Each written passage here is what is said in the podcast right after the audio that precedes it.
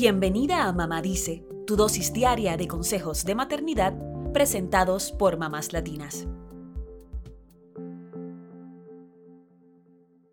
Lo que para nosotras puede ser una tarea simple y cotidiana, puede llegar a ser todo un desafío para una persona con síndrome de Down.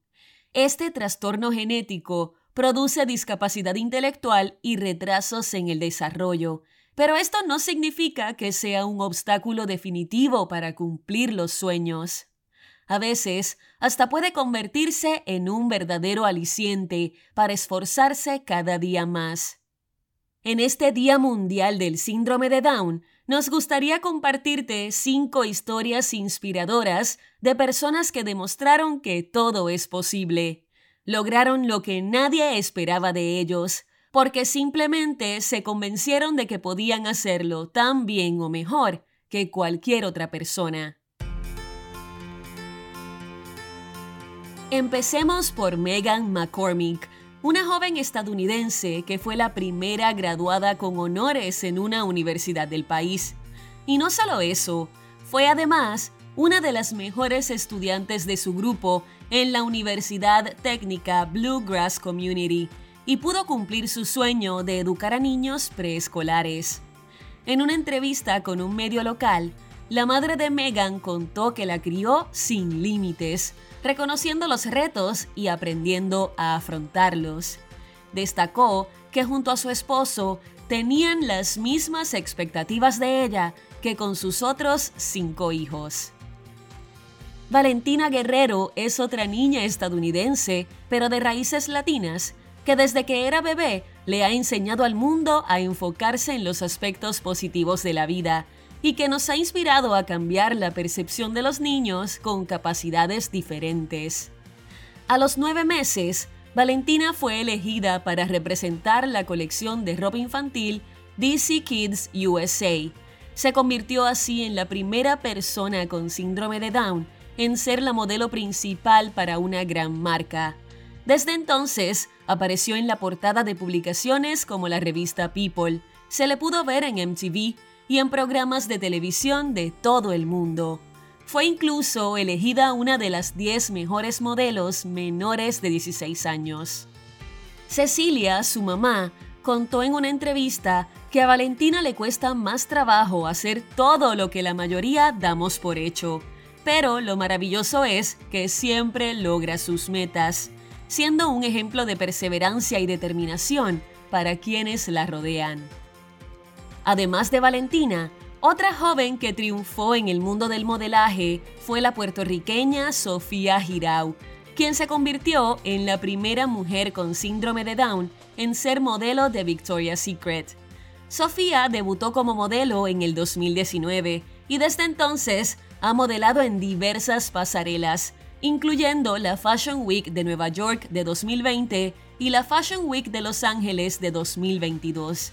Además de modelo, Sofía es una empresaria que cuenta con su propia tienda en línea, es filántropa y podcaster. Sin dudas nos demuestra que, como ella misma dice, por dentro y por fuera no hay límites. Otro que nos impulsa a llegar hasta lo más alto es Ellie Reimer, en el 2012, Ellie, que en ese entonces tenía 15 años, se convirtió en la primera persona con síndrome de Down en pisar el campamento base del monte Everest. Lograrlo sería complicado para cualquier persona, por eso la proeza de Ellie se agiganta.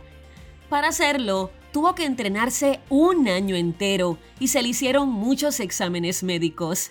Ya en Nepal, Estuvo dos semanas para recorrer los 115 kilómetros hasta el campamento base de la montaña, ubicado a más de 5.000 metros sobre el nivel del mar. El hecho de que Ellie haya llegado hasta allí nos invita a salir a enfrentar cualquier desafío, ¿no crees? La última historia que queremos compartirte es la de Pablo Pineda, el primer licenciado universitario europeo con síndrome de Down. Pablo es también el primer actor español con esta condición en ser galardonado con la Concha de Plata como mejor actor en el Festival Internacional de Cine de San Sebastián por la película Yo también, donde se interpreta a sí mismo. Los retos no lo atemorizan.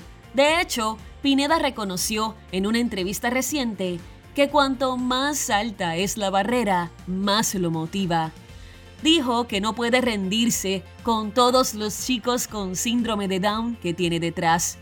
Cuando le preguntaron qué les diría a otros jóvenes que pueden sentirse limitados por esta condición, respondió que el síndrome es un cromosoma, nada más. ¿Cómo puede limitar un cromosoma? Lo que limita es la actitud, como a cualquier persona. Tener síndrome de Down te ayuda a disfrutar, a vivir las cosas con mucha intensidad, no te limita. Aplausos para estas inspiradoras palabras y a estas cinco personas que nos recuerdan que en la vida debemos apuntar siempre alto, más allá de lo que creemos posible lograr y mucho más lejos de lo que otras personas creen que somos capaces de hacer. También nos recuerdan la importancia de darle las herramientas a nuestros hijos y a otros niños para crecer.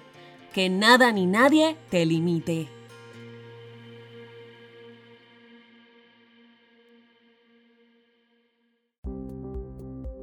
Eso es todo por hoy. Acompáñanos mañana con más consejitos aquí en Mamá Dice y síguenos en mamáslatinas.com, Mamás Latinas en Instagram y Facebook y Mamás Latinas USA en Twitter.